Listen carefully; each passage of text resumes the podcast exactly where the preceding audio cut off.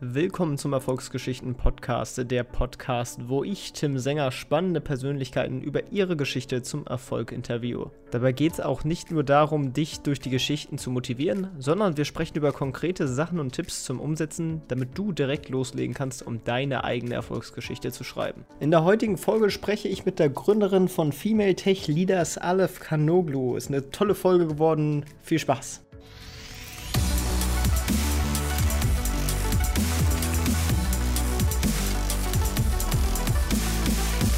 Moin Aleph, wie geht's dir? Hi, mir geht's gut. Und dir? Ja, mir geht's auch gut und ich freue mich jetzt auch sehr auf unser Gespräch. Aber für alle, die dich noch nicht kennen, äh, ja, stell dich doch einmal kurz bitte vor. Klar, sehr gerne. Ich bin Aleph. Ich äh, bin die Gründerin von Female Tech Leaders, äh, eine gemeinnützige Organisation für Frauen und Mädchen im Tech-Bereich. Äh, wir versuchen durch ja, diverse Initiativen, äh, junge Mädels und Frauen dazu zu bewegen, sich für MINT-Studiengänge äh, und Berufe zu interessieren, zu begeistern. Und ja, ich freue mich, heute hier zu sein. Ja, sehr cool. Ähm, dann kommen wir mal auch ein bisschen erstmal auf deinen Hintergrund äh, so zu sprechen. Äh, was ist so, ja, was ist so dein Hintergrund? Was hast du studiert? Was machst du gerade so auf deiner Seite? Ja, sehr gerne. Also ich habe tatsächlich dreimal studiert. Ich konnte irgendwie nicht aufhören.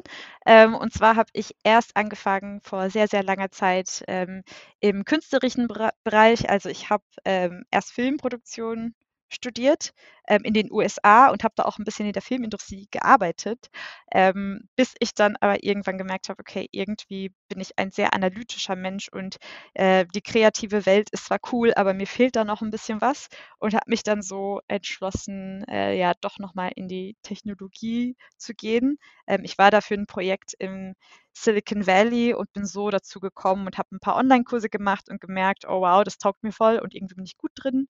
Ähm, ich probiere das jetzt mal aus.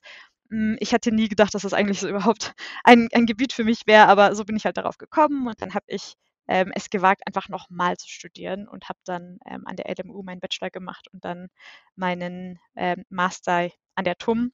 Ähm, und jetzt bin ich hoffentlich fertig mit Studieren. Und nebenbei, meintest du eben im Fotogespräch, arbeitest du auch schon quasi im IT-Bereich? Ganz genau. Also ich bin Produktmanagerin, bin gerade bei Autoscout24 und ähm, ich lieb's.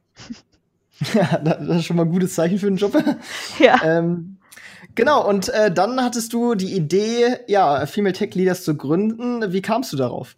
Genau, und zwar ähm, war das also eigentlich ziemlich am Anfang von meinem Bachelorstudium. Also wie gesagt, ich kam von der Kunst und ich hatte eigentlich davor mit ähm, ja, MINT-Bereichen überhaupt nichts am Hut. Ich dachte auch eigentlich immer, dass ich das gar nicht kann, weil ich war immer schlecht in Mathe und ich bin auch eine von den Informatikern, die immer noch schlecht in Mathe ist. Also die gibt es auch. Deshalb vielleicht schon mal vorab, lasst euch nicht sagen, dass man super gute Mathe sein muss für Informatik. Das stimmt alles nicht.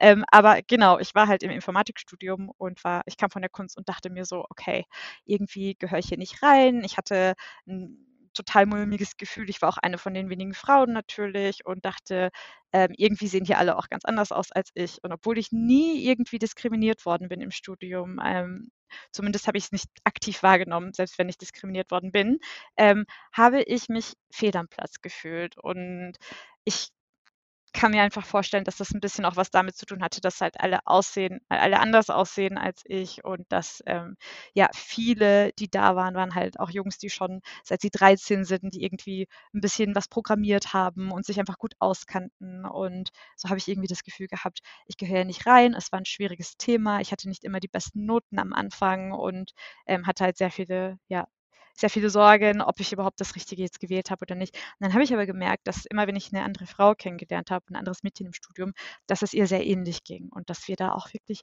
unsere Zweifel hatten. Und so haben wir uns immer zusammengetan. Ähm, und so kam ich dann letztendlich auf die Idee, hey, ähm, das war damals eine Facebook-Gruppe. Ich habe gesagt, ich mache mal eine Facebook-Gruppe auf und ich tue da meine Kommilitoninnen mit rein und vielleicht kann ich mich dann da mit ihnen austauschen. Wir haben dann auch angefangen, irgendwie so Fragen zu Übungsaufgaben zu stellen oder Fragen, die wir uns vielleicht nicht getraut haben, im, äh, in der Vorlesung zu stellen. Und so hat sich dann so eine ganz kleine Community da gebildet. Und ähm, nach und nach kamen halt mehr Leute dazu und so ist es gewachsen. Und ähm, wie gesagt, ich hatte nie vor, dass wirklich aus, aus Female Tech Lead das, das wird, was es heute ist. Ähm, aber ja, so hat es sich entwickelt und es wurden irgendwann einfach ja irgendwann waren wir so viele Menschen und auch Männer und Frauen und die äh, Themen, über die wir gesprochen haben, waren nicht nur Uni-Themen, sondern auch Themen wie Startups und, und Innovation und Gründen.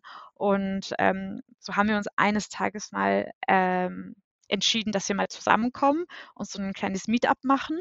Ähm, und das waren dann am Ende wirklich 250 Personen. Also das war ein riesengroßes Event, also total viel mehr Leute als geplant sind aufgetaucht. Und da habe ich gemerkt, okay, äh, da ist ein großer Demand zu so Themen wie äh, Frauen in Tech und Frauen, die gründen und ähm, ja, Frauen, die Softwareentwickler sind oder ja, Informatik studieren. Da ist ein großer Demand da. Das interessiert die Leute, das interessiert die Frauen, die wollen ein Netzwerk. Ähm, und so kam dann erst die Idee, okay, wir könnten daraus eine größere Initiative starten.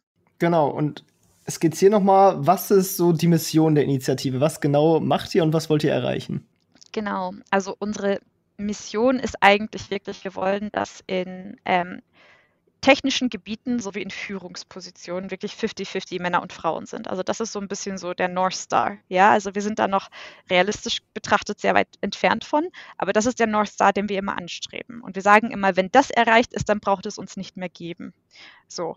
Und wie versuchen wir diesen North Star zu erreichen? Durch verschiedenste Initiativen. Also einerseits haben wir natürlich ähm, ganz groß unsere Netzwerkevents, ähm, die vor Corona noch physisch stattgefunden haben, ähm, seit Corona virtuell. Und das sind Events, wo wir wirklich Speaker einladen. Also das sind Frauen, die entweder schon mal gegründet haben oder die ähm, im Managementbereich in Softwarefirmen sind oder selber Softwareentwicklerinnen sind ähm, oder äh, Forscherinnen sind. Ähm, also wirklich jegliche Art von Frauen, die im MINT-Bereich tätig sind. Ähm, und die kommen und reden über ihren Werdegang. Und das Ziel ist so ein bisschen zu zeigen, hey, ich sehe so aus wie du, ähm, ich bin wie du, ich bin jetzt nicht dein typischer Informatiker, aber ich habe es auch gemacht und einfach diese Rollenbilder in den Vordergrund zu stellen ähm, und gleichzeitig halt auch den Teilnehmerinnen auf diesen Events die Chance zu geben, miteinander zu netzwerken und sich kennenzulernen. Also wie ich auch vorhin gesagt habe, es hat mir in dem Studium unglaublich geholfen, dass ich halt ähm, irgendwo auch Leidensgenossinnen hatte, die verstehen, wie es mir geht. Ähm, und so wollen wir halt diese, äh, diese Frauen auch zusammenbringen. Ähm, gleichzeitig aber auch wollen wir sagen, hey, es ist nicht nur ein Event, das exklusiv für Frauen ist, sondern halt auch Männer können kommen, ähm, damit wir halt auch diesen Dialog zwischen Männern und Frauen öffnen, weil es soll nie sein so, hey, wir Frauen gegen Männer und wir sind ähm, irgendwie in der Unterzahl und ähm, dass es halt nur unter Frauen etwas ist, sondern wir wollen halt diese großen Netzwerkevents haben, damit alle zusammenkommen. Ähm, und das ist halt eines unserer größten Initiativen, einfach um da den Dialog zu öffnen. Auf der anderen Seite haben wir dann aber auch so Events, auf denen wir wirklich versuchen, Hard Skills und Soft Skills zu vermitteln, damit die Teilnehmer auch mit ähm, etwas herausgehen können, dass sie dann auch im Berufsleben oder im Studium gebrauchen können. Also wir haben da so Sachen wie, ähm, wie Programmierkurse natürlich, also da, wo auch wirklich jeder kommen kann ohne ähm, Vorkenntnisse und ähm, ja, lernen kann, seine erste App zu bauen. Ähm, wir haben Workshops wie Gehaltsverhandlungsworkshops oder Public Speaking Workshops, damit vielleicht jemand mal auf eine Konferenz gehen kann und dann das, weißt du, das da Gelernte mitnehmen kann und einen Talk geben kann.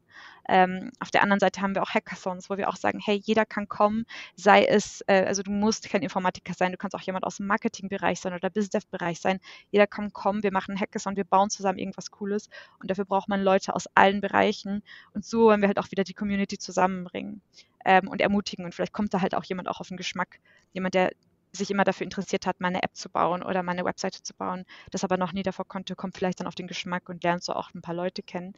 Ähm, und es haben sich tatsächlich sogar mal auf einem unserer Events zwei gefunden, die dann Mitgründer wurden äh, letztendlich. Also das war ein mega cooles Ereignis. Ähm, also man sieht, das macht echt einen Unterschied, das macht einen Impact und deshalb haben wir ähm, ja große Freude daran, das auch weiter auszubauen. Ja, ich finde das echt ziemlich cool, was ihr da alles macht. Und äh, ich kann mir auch vorstellen, dass das ein ganz schöner organisatorischer Aufwand ist, weil jeder, der schon mal ein einzelnes Event versucht hat zu organisieren, der weiß, das ist schon schwer genug. Ja. und äh, deswegen würde mich mal interessieren, das ist so ein bisschen aus dieser Facebook-Gruppe rausgewachsen, aber mhm. ähm, ja, wie ist das so gründungstechnisch mäßig abgelaufen? Wie habt ihr das organisatorisch so alles auf die Reihe gekriegt? Boah, ja, das ist echt, äh, das war ganz am Anfang war das echt viel.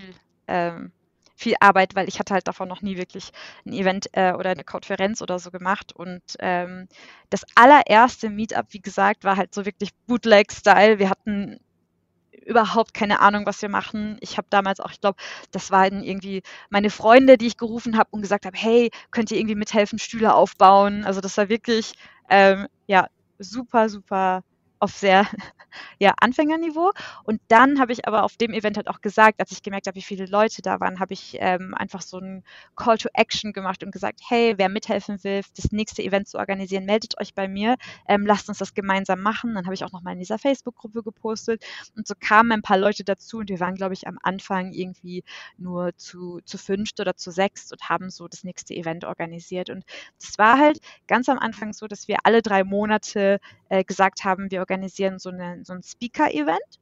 Ähm, und haben dann das untereinander aufgeteilt, gesagt, okay, ähm, du redest vielleicht und schaust, ob du irgendwie eine Partnerfirma findest, die uns hosten will in ihrem Office und ich gucke, ob wir, ob wir irgendwie Catering finden und du guckst, dass wir das auf Facebook und in Instagram posten, damit Leute davon was hören und du machst die Eventbrite-Seite und so haben wir das halt wirklich so ja untereinander so ein bisschen aufgeteilt und ähm, organisiert und das hat halt so lange gedauert ähm, und deshalb hat es auch immer alle drei Monate ein Event gegeben.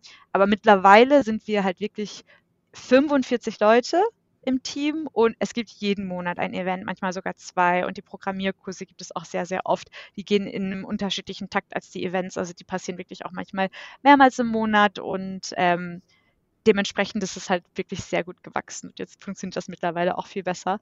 Ähm, und das ist halt alles nur den Teammitgliedern zu verdanken, dass wir halt so gewachsen sind. Ja, echt cool. Und mhm. ähm, da würde mich mal auch interessieren, ähm, ihr macht das Ganze ja, oder habt das Ganze bislang ja in München gemacht. Ihr seid ja in München quasi mit Sitz sozusagen und habt sehr viel Präsenzveranstaltungen gemacht. Da ist ja Corona so ein bisschen dazwischen gekommen. Ja. ähm, ja, wie, wie habt ihr darauf reagiert und äh, wie macht ihr jetzt weiter? Ja, das ist echt eine sehr gute Frage, eine sehr interessante Frage, weil das, ähm, ja, das finden wir gerade auch selber heraus. Ähm, also wie gesagt, durch Corona sind ja alle Events, die es gibt, ähm, auf, auf virtuelle Events umgewechselt und selbstverständlich haben wir auch nur noch virtuelle Events. Ähm, aber du hast das Ganze schon echt richtig erfasst. Also wir waren bisher nur in München unterwegs. Wir hatten großes Interesse auch in anderen Städten. Das äh, besteht auch nach wie vor. Ähm, aber durch Corona sind unsere Events, dadurch, dass sie jetzt virtuell sind, sowieso international geworden.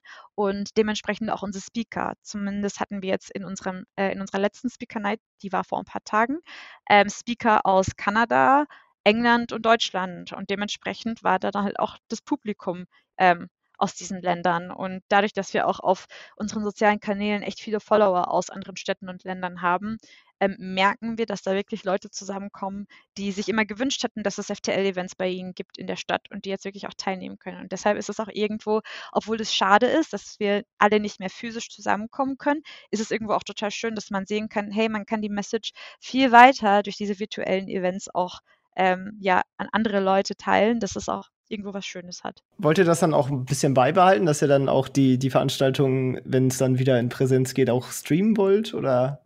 Ja, also das ist, darüber haben wir jetzt äh, konkret noch nicht nachgedacht. Also natürlich hoffen wir, dass ähm, man bald wieder wirklich physisch auf Events gehen kann und wir dann vielleicht sogar auch viel aktiver in anderen Städten unterwegs sein werden. Ähm, aber ich denke, es wird immer ab jetzt wahrscheinlich einen Aspekt, einen virtuellen Aspekt geben. Ich glaube, dieses neue Normal, was wir, woran wir uns jetzt alle versuchen zu gewöhnen, ähm, wird zu einem bestimmten Grade virtuell bleiben und deshalb kann ich mir das schon vorstellen, ja. Ja, also ich finde es auf jeden Fall ziemlich cool und würde deswegen auch auf jeden Fall den Link ähm, in die Beschreibung packen. Und da kann ja jetzt ja auch dank, dank online jeder teilnehmen. Also ja. äh, schaut definitiv mal in die Seite in den Shownotes. Und ähm, was mich jetzt nochmal interessieren würde, ähm, ja, was macht für dich die, die MINT-Fächer so besonders, äh, was macht die attraktiv? Also wenn wir sagen MINT-Fächer, dann reden wir ja von ähm, ja, Mathematik, Informatik, Naturwissenschaften, Technik. Und ich finde, die sind deshalb besonders attraktiv, weil sie unsere Zukunft mitgestalten ähm, und weil man wirklich aktiv teilnehmen kann an Innovation und an Zukunftsgestaltung. Und ich finde, bisher war es leider so, dass immer nur eine bestimm ein, ja, ein bestimmter Teil oder eine bestimmte Portion von unserer Gesellschaft daran mitgewirkt hat. Und langsam macht sich das halt auch deutlich in unseren Produkten, die wir entwickeln und ähm, in unserer Gesellschaft, in unseren Industrien. Ähm, und deshalb ist es so attraktiv, besonders auch für Frauen, weil ähm, ich glaube, wir uns bisher nie wirklich so bewusst waren, wie viel wir da eigentlich mitwirken können, ähm, wie viel da aber auch die weibliche Stimme fehlt. Und ähm, genau das macht das für mich super spannend, dass man wirklich enorm viele Menschen berühren kann äh, mit neuen Produkten, mit neuen Technologien. Ähm, und daran mitzuwirken, finde ich, ist ein Privileg. Und ähm, das macht es für mich besonders spannend. Ja, schaut man dann weiter und guckt sich mal dann so Gehaltsstatistiken an, dann verdient man ja auch mit Mint gar nicht mal so schlecht. Und äh, dann rutscht man aber weiter auf diese Geschichte mit dem Gender Pay Gap. Ähm, ja, so äh, ändert sich natürlich jetzt auch mit den aktuellen Zeiten. Immer mehr Frauen gehen halt auch in MINT-Berufe ähm, und auch generell ist ja auch vieles historisch dadurch geprägt, dass ja früher auch eher nur der Mann arbeiten gegangen ist und jetzt ja doch auch äh, die Frauen auch arbeiten gehen.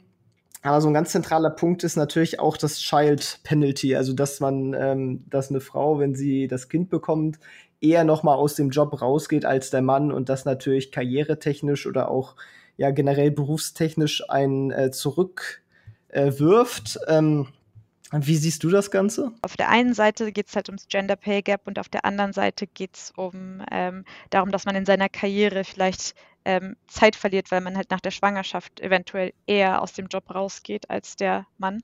Und genau, ja. ich finde, diese zwei Sachen sind eigentlich total kombiniert, ähm, weil gerade durch das Gender Pay Gap sich wahrscheinlich einige dafür entscheiden, dass sie eher ähm, daheim bleiben, während der Mann arbeitet, weil der Mann wahrscheinlich mehr verdient. Und ähm, deshalb finde ich, ist dieses Problem, wenn man es so nennen will, so ähm, ja so kombiniert eigentlich, weil das eine äh, bedingt ja das andere. Und auf der einen Seite finde ich, muss man, also müssen Arbeitgeber viel mehr Männer empowern, dass sie halt auch mal daheim bleiben können. Das würden sie halt aber nur tun können, wenn sie wüssten, okay, wenn meine Frau arbeitet, dann können wir noch denselben Lebensstandard beibehalten. Ja, und dafür finde ich, also ich habe jetzt auch noch keine Lösung fürs Gender Pay Gap, außer hey, bezahlt die Frauen gleich, aber das passiert halt einfach nicht. Ähm, finde ich, ist es halt viel, viel wichtiger, dass man sich als Frau für Firmen entscheidet, ähm, die mh, hm, sehr transparent damit umgehen, wie viel sie bezahlen. Und davon gibt es nicht viele, aber es gibt einige. Und ich finde, besonders auch im Tech-Bereich versuchen sich Firmen ähm, mehr und mehr ein bisschen mh, hm, ja, in einem guten Licht zu präsentieren und auch Frauen als ähm, Arbeitnehmerinnen anzuwerben. Ähm, und da gibt es einige Firmen, die zum Beispiel sagen, hey, wir bezahlen unsere Mitarbeiter so und so viel und wir bezahlen alle gleich. Andere haben sogar irgendwie transparente Listen, ähm, natürlich anonyme, für bestimmte Rollen. Und ähm, wenn man da sich ein bisschen umschaut, findet man Firmen, die wirklich halt sich sehr bemühen, alle gleich zu bezahlen. Wie gesagt, davon gibt es nicht viele. Aber ich finde, bis alle Firmen endlich Frauen und Männer für denselben Job gleich bezahlen, muss man sich halt sehr, sehr stark und sehr gut aussuchen, bei welcher Firma man arbeitet als Frau. Und ähm, das ist leider zu Corona-Zeiten super schwierig, weil ja jetzt gerade durch die Wirtschaft sehr viele Firmen auch Stellen abbauen. Ähm, aber nach wie vor kann ich sagen, wenn man in der Bewerbungsphase ist und wenn Normalität, Normalität einkehren sollte, ähm, dass man da ganz genau ein Auge drauf legt und schaut, okay, welche Filme bemühen sich wirklich. Und das würde ja dann auch ähm, beeinflussen, wenn man dann den Familienwunsch hat, dass man dann sagen kann, okay, ich verdiene genauso viel ähm, wie mein Mann, hoffentlich. Und dann könnte man da nochmal schauen, dass die Firma, dieselbe Firma, die dann hoffentlich auch sich für so ein Empowerment bemüht, dass diese Firma sich auch für das Empowerment der Männer bemüht, dass Männer sich halt viel mehr trauen, dass sie auch mal ein bisschen Zeit nehmen dürfen, ohne dass sie vielleicht von Kollegen dann ähm, ja, komisch angeschaut werden oder komisch angesprochen werden darüber, weil ich glaube, dass es in der Männerwelt, zumindest den Unterhaltungen nachzuurteilen, die ich hatte, äh, ist das in der Männerwelt jetzt auch ein Problem. Also ganz abgesehen davon, dass es halt ein Gehaltsproblem ist, ist es, glaube ich, auch ein, ähm, ein Problem, dass Männer sich einfach nicht ermutigt fühlen, das zu machen. Und deshalb, das Thema, was du angesprochen hast, ist echt ein, ein harter Brocken. Komplexes Thema, ja. Komplexes Thema, jetzt rede ich auch schon super lange. Aber um es ja, ja kurz und knapp ähm, zu formulieren, ist es halt wirklich so, so ein zweierlei Problem, ja. Ja, auf jeden Fall. Also ich denke mal auch, dass ähm, im Endeffekt es, es gibt viele kleine Rädchen, an denen man da drehen muss sozusagen und sie alle gemeinsam äh, führen dann irgendwann dazu, dass man das schließen kann.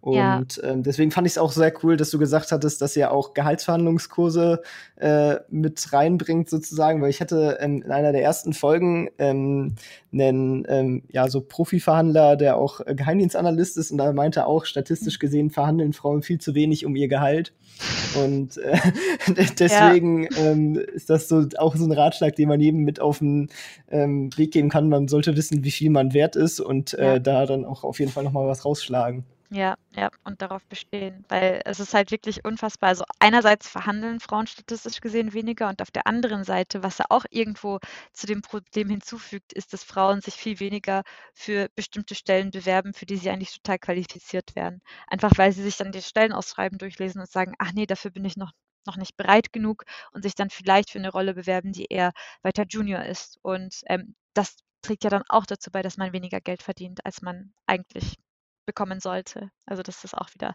ein sehr komplexes Problem.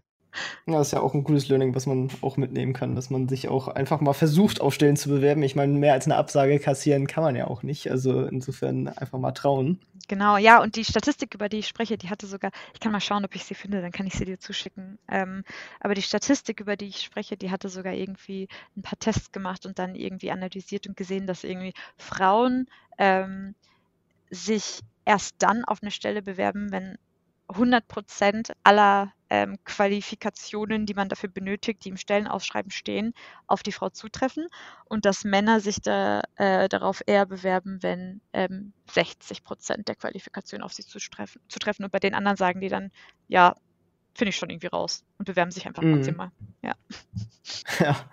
Ja, da kann man natürlich auch so ein bisschen weiter vorne ansetzen, zum Beispiel in der Schule. Ähm, was würdest du so, dir so ein bisschen schultechnisch wünschen, ähm, dass man da vielleicht mehr mitgibt, sozusagen, dass man, also bei uns zum Beispiel war auch Informatik in der Schule ein reines Wahlfach. Also äh, wenn man nicht sowieso schon das machen wollte oder so, man hatte jetzt nicht irgendwie, also man kam nicht mal dazu, das auszuprobieren. Äh, meinst du, das sollte jeder mal grundlegend äh, einmal gemacht haben? Ja, ich finde schon. Ich finde, ähm, ich meine, wir reden in Deutschland jetzt schon seit Jahren über Digitalisierung und dass ähm, wir technisch nicht so affin sind wie andere Länder. Und wenn man sich mal vergleicht mit anderen Ländern, in denen zum Beispiel Kinder viel früher mit Computer ähm, Fächern, also jetzt nicht unbedingt direkt Informatikfächern, aber wirklich Computerfächern in Berührung kommen, dann sieht man halt auch warum. Und ich finde besonders im Zeitalter ähm, der Informatik jetzt sollte man viel früher äh, Kinder einfach in Berührung bringen mit Sachen wie vielleicht erste Programmierkurse oder erste technische Kurse zum Thema ähm, ja, Systeme und, und einfach Computerarchitektur, einfach um zu verstehen, hey, wie funktionieren denn diese Smartphones, die wir benutzen? Wie funktionieren die denn überhaupt? Ich meine, jedes Kind heutzutage hat ein iPad in der Hand, ähm, ab dem Alter von drei gefühlt. Und ähm, es ist so ein Teil von unserem Leben, aber wir wissen irgendwie immer noch nicht, wie es funktioniert. Und ähm, da spielt ein großer, großer Aspekt halt auch mit, wie das in den Schulen ist. Und ähm, ich würde mir schon wünschen, dass auch deutsche Schulen das ein bisschen mehr in die Hand nehmen und fördern, weil man weiß ja nie, was für ein Kind dann das Interesse ähm, entwickelt für solche Themen.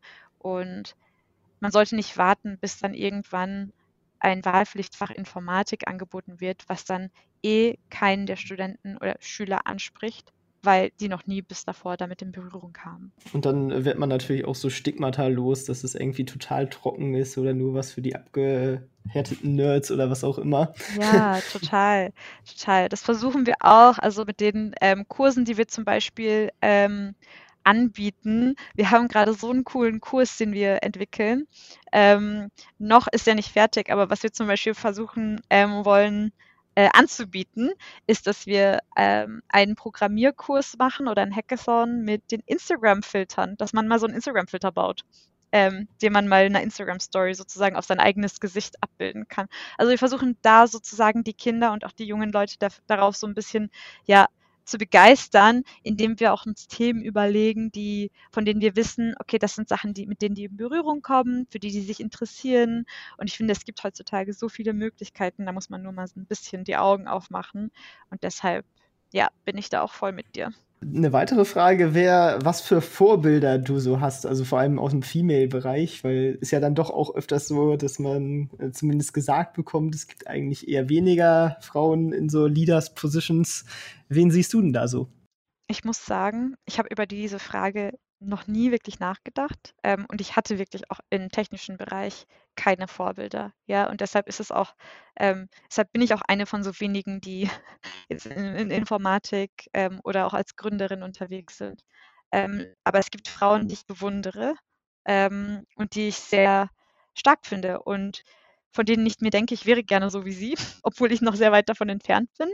Und das sind ähm, einerseits die äh, Alessandra Ocasio-Cortez, die kennst du bestimmt auch, die Politikerin in den USA, weil die einfach so frech ist und sich nichts sagen lässt und obwohl sie eigentlich wirklich in einer sich in einem Raum bewegt, vielleicht jetzt nicht vergleichbar mit ähm, Technik, weil sie nicht im technischen Bereich tätig ist, aber sie ist auch in einem Bereich tätig, wo es sehr wenige Frauen in Führungsrollen gibt und sie sich dadurch einfach nicht unterbringen lässt und sich auch nichts sagen lässt. Und ähm, obwohl sehr oft dann auch Leute versucht haben, sie zu diskriminieren oder sie zu beleidigen, dass sie da einfach weiterhin souverän mit ihren ähm, ja, mit ihren Kompetenzen immer wieder scheint. Äh, und das finde ich halt super inspirierend, wie sie da einfach, ja, ähm, ja, führt auch wirklich. Also sie ist eine richtige Leaderin, finde ich. Und ähm, ja, die würde ich ähm, als eine meiner ja, Vorbilder sozusagen sehen, obwohl sie, obwohl wir gleich, glaube ich, im ähnlichen Alter sind. Ähm, und auf der anderen Seite aber dann auch so Frauen wie zum Beispiel Michelle Obama, ähm, finde ich mega inspirierend. Auch einfach dadurch, dass sie durch diese sehr souveräne und, und ruhige Art ähm, dennoch eine, eine Person ist, die einen großen Einfluss hat in vielen Bereichen. Ja, und dann, wenn ich mich, ähm, wenn ich mir jemanden überlegen soll im, ähm, im technischen Bereich, dann würde ich zum Beispiel auch jemanden wie Melinda Gates nehmen, weil sie ist auch wieder so jemand. Also du merkst, es sind immer Leute, die sind eigentlich sehr, sehr souverän, die prahlen nicht so, die sind nicht so in your face, aber du weißt, die bringen Impact und die führen und die leiten und die haben echt einen großen Einfluss in unserer Welt und in unserer Gesellschaft. Und das sind so Frauen, ähm, zu denen ich hochschaue. Ja, um auch noch mal ein paar weitere Namen in den Ring zu werfen. Eine, die man irgendwie gefühlt immer bei sowas übersieht, ist eigentlich Angela Merkel. Ja. Bundeskanzlerin von Deutschland, auch Physikerin sogar. Stimmt. irgendwie, äh, ich weiß auch nicht, die rutscht immer bei sowas immer durch, aber auch die hat sie auf jeden Fall geschafft. Ähm, das stimmt. Auch wenn ich sonst noch spannend finde, ist äh, die Gründerin von NetLegion. Äh, das ist ja die, die Firma, die hinter Jira und Trello, also so Projektmanagement-Tools, ähm, steckt. Und die ist auch echt eine, eine coole aus Australien. Ähm, auf jeden Fall auch sehr zurückhaltend. Die ist nicht so in den Medien präsent, aber äh, hm. äh, kann ich auf jeden Fall mal den Hörern auch in den Shownotes verlinken. Auch auf jeden Fall eine lesenswerte Story. Cool. Ähm, und äh, Aya Jaff, die war ja auch schon hier im Podcast, macht auch ähnlich wie du sehr viel äh, für die äh, Szene und äh, Female Empowerment in Tech. Cool. Genau. Ähm, ja, nochmal zu dir zurück. Ähm, was hast du so für eigene Ziele? Was sind so die nächsten Schritte für dich und für aber auch FTL? Ja, das ist echt eine, eine, eine coole Frage. Also wir haben sehr viele nächste Schritte für FTL. Wie gesagt, die wurden so ein bisschen ähm, durch die Pandemie jetzt ein kleines bisschen verlangsamt, aber wir waren halt auch wirklich sehr, sehr stark dabei, uns in andere Städte und Länder auszubreiten und wir sind auch weiterhin sehr aktiv damit beschäftigt. Ähm, also das ist eine Sache, mit der wir uns sehr, sehr stark beschäftigen. Ähm, insbesondere versuchen wir halt zu schauen, okay, dadurch, dass wir halt alles alle Ehrenamtliche sind, ähm, versuchen wir zu schauen, okay, wie machen wir das am besten? Wie onboarden wir neue Mitglieder? Wie onboarden wir sie remote? Ähm, wie kriegen wir das hin, dass wir dieselbe ähm, Stimme, die wir jetzt sozusagen in München vertreten und dieselbe, dieses selbe Gefühl, was wir auf unseren Events vermittelt haben, dass dieses Gefühl, was wovon Leute uns immer schreiben, wenn sie nach unseren Events äh, noch äh, irgendwie auf Wolke 7 schweben und sagen, hey, danke, das hat mir so viel gebracht ähm, und es ist ganz anders als auf anderen Events. Wie können wir es hinkriegen, dass wir dieses Gefühl weiterhin vermitteln, auch wenn wir jetzt in einem anderen Land ein Event machen. Und damit beschäftigen wir uns ganz, ganz stark. Und ähm, das ist gar nicht so leicht, weil wir echt gucken, okay, wie können wir eigentlich unsere ähm, oder wie können wir ein Gefühl in ein Standard umwandeln? Ja, wie können wir einen Standard generieren für ähm, die Organisation von Events und Kursen, die immer noch dasselbe vermittelt. Ähm, und das ist super schwierig. Ähm, und damit beschäftigen wir uns gerade. Und auf der anderen Seite gucken wir ähm, ein anderes Thema, was äh, für uns super wichtig ist und im Vordergrund steht, ist ähm, das Thema weibliche Gründerinnen oder Gründerinnen. Ähm, einfach weil ähm, bisher war unser Fokus stark auf Studieren, Job finden, Gehälter äh, und wir wollen uns viel mehr auch konzentrieren aufs Gründen tatsächlich. Ja, also Gründen von allen möglichen, aber auch Gründen von technischen Firmen und Firmen, die eine große, ja, ähm, einen großen technischen Hintergrund einfach haben ähm, und wollen gucken, okay, wie können wir einerseits äh, Frauen dazu bewegen, gründen zu wollen und andererseits Frauen, die bereits gegründet haben oder gerade in der Gründungsphase sind, unterstützen. Ähm, und das sind so zwei nächste Schritte. Auf jeden Fall äh, eine Story, die ich auch weiter verfolgen werde. Ja. Dann jetzt zum Abschluss nochmal, äh, was wäre eine Buchempfehlung, wenn du nicht so viel liest, gerne auch eine generelle Medienempfehlung, die du unseren Hörern mit auf den Weg geben wollen würdest? Okay, ich lese tatsächlich gerade das, äh, es ist, das klingt vielleicht jetzt ein bisschen spirituell, eigentlich bin ich überhaupt kein spiritueller Mensch, aber ich lese gerade das Tao Te Ching von Lao Tzu. Ähm, und zwar ist das halt eine jahrhundertealte chinesische Philosophie oder Weltanschauung. Und ich finde, man kann das wirklich sehr, sehr stark auch auf den Alltag anwenden, besonders auch wenn man Gründer ist, weil, ähm, boah, wie fasse ich das jetzt zusammen? Das ist super schwierig, aber ähm, es ist ein Buch, das einem eigentlich zeigt, wie, ähm, wie viel man eigentlich erreichen kann, wenn man ähm, Sachen mit Ruhe angeht und mit Gleichmut. Und ich finde, besonders für Gründer ist das super wichtig, weil du einfach gefühlt so viel Unkontrollierbares hast, was auf dich einwirkt und deine Reaktion darauf beeinflusst eigentlich den Erfolg ähm, von deinem Startup. Ja, und ich finde, ähm, viele versuchen sich da wirklich so übertrieben stark zu, äh, zu, zu ähm, drillen und, und, und schlafen nicht und arbeiten irgendwie stundenlang und eigentlich ist das Ganze total kontraproduktiv. Und ich finde, das Buch zeigt einem eigentlich, wie man mit Ruhe viel mehr erreichen kann. Ähm, und das finde ich super inspirierend. Oder auch, wie man einfach mal loslässt, weil ich glaube, wenn zum Beispiel so ein Startup wächst, ähm, und du mehr Leute an, in dein Team bekommst, dann merkst du vielleicht auch als Gründer irgendwann so, hm, eigentlich würde ich das Ganze ein bisschen anders machen. ähm, aber äh, du musst trotzdem loslassen können und vertrauen können. Und ich finde, diese Philosophie bringt einem halt das bei und das finde ich deshalb super, super spannend, kann ich empfehlen für alle ähm, Gründungsinteressierten ähm, das mal auf den Alltag anzuwenden. Genau. Ja, spannend. Äh, ist natürlich auch auf jeden Fall in den Shownotes verlinkt. Genau, und jetzt zum Abschluss nochmal äh, die Frage, dein Tipp, dein Ratschlag für Erfolg für unsere Zuhörer. Mein Ratschlag für Erfolg wäre, ähm, ja, ganz im Einklang mit dem Buch, was ich halt gerade lese, ähm, dass man wirklich, dass in der Ruhe die Kraft liegt und dass man das Ganze immer so ein bisschen unterschätzt. Und ähm, ganz besonders wichtig finde ich halt, wenn man gerade in der Gründungsphase ist, ähm, dass man auf seinen Körper achten muss und seinen Geist und dass du irgendwie, vor allem wenn du noch alleiniger Gründer bist oder noch ganz am Anfang stehst, dann ist ja eigentlich deine Kraft und deine Energie das Allerwichtigste, um überhaupt etwas zu produzieren. Ähm, und dass viele das vergessen, dass viele sagen, ja, du musst hart arbeiten und du musst alles geben. Und ja, das musst du zwar auch, aber das kann nur passieren, wenn es dir gut geht und dass man nicht unterschätzen soll, dass man ähm, seinen Körper und Geist pflegen soll. Ja, das waren noch super Abschlussworte. Ich möchte mich herzlich bei dir bedanken, dass du im Podcast warst und äh, ja, vielen Dank. Danke dir auch, hat mich sehr gefreut. Das war's auch schon mit dieser Folge vom Erfolgsgeschichten Podcast. Alle angesprochenen Links findest du in den Shownotes und auf erfolgsgeschichten-podcast.de. Wenn dir die Folge gefallen hat, dann hinterlasse gerne eine Bewertung auf iTunes und Co. Wir hören uns dann in der nächsten Folge wieder und denkt dran, nur durch Taten kommt man zum Erfolg. Also, legt los.